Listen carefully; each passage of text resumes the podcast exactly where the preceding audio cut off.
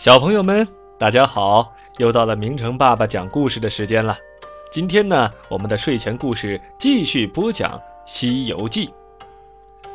话说，唐僧师徒从长安城出发，一路降妖除魔，历经千难万苦，经过整整十四年，走了十万八千里路，终于来到了西天灵山脚下。如来佛祖。派金顶大仙前去迎接他们。师徒四人在寺里沐浴更衣，前去拜见佛祖。走着走着，一条波涛汹涌的大河挡住了他们的去路。忽然，有人撑着一条无底的小船来接他们。唐僧见这个船没有船底儿，不敢上去。孙悟空把唐僧推到船上，自己也牵着白龙马上了船。师徒四人轻飘飘地过了河。唐僧师徒来到雷音寺面见佛祖，献上大唐皇帝的信和官文，求取真经。如来佛祖吩咐他的两个徒弟阿傩和迦叶，带领唐僧师徒去藏经阁领取经书。师徒四人把经书包好，叩谢过佛祖，就下山赶路了。半路上，白熊尊者抢走了包袱，把经书抖落的跟雪片一样从天上洒下来。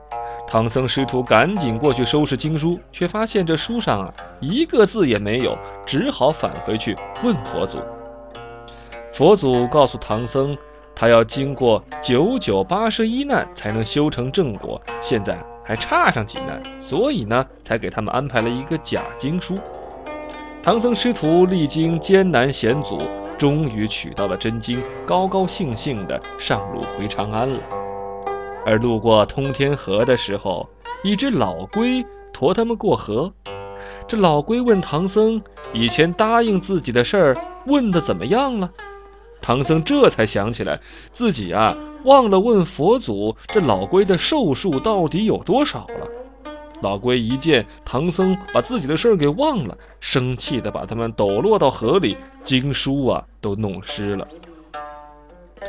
佛祖命令八大金刚送唐僧师徒回国，八天之内再把他们接回灵山。八大金刚驾着云，带着唐僧师徒，很快就飞到了长安城。唐僧师徒回到长安城，百姓们是敲锣打鼓欢迎他们。唐太宗也亲自出来迎接，把他们带上皇宫宝殿设宴款待。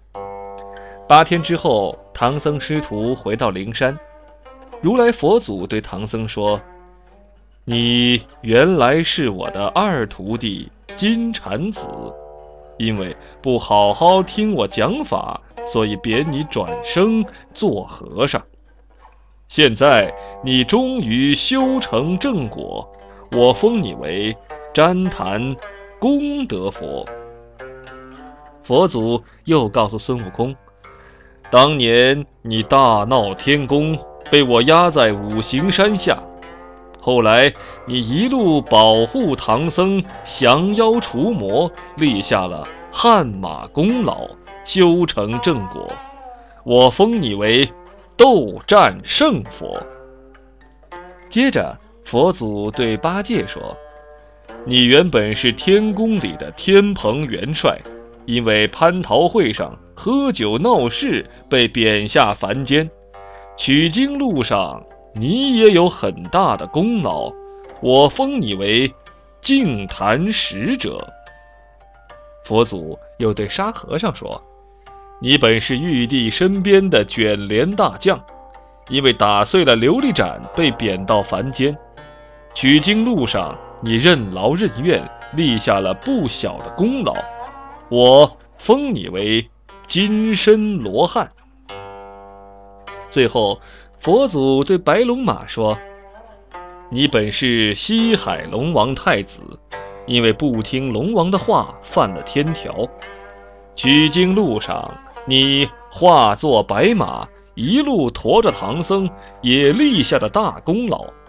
我封你为。”八部天龙，白龙马在化龙池里打了个滚儿，立刻变成了一条金光闪闪的神龙。他们师徒四人，再加上白龙马，都修成了正果。变成了神仙，变成了佛，继续造福百姓，除恶世间。好了，小朋友们，《西游记》的故事就讲完了。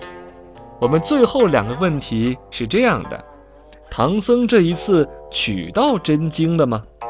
孙悟空又被佛祖封为了什么呢？好好想想问题的答案吧。《西游记》的故事已经全部都讲完了。如果你们还想在明成的睡前故事屋里听到什么别的故事，欢迎你们在评论区里边给我们留言，我们会在后续继续为大家来讲故事。好了，小朋友们，再见。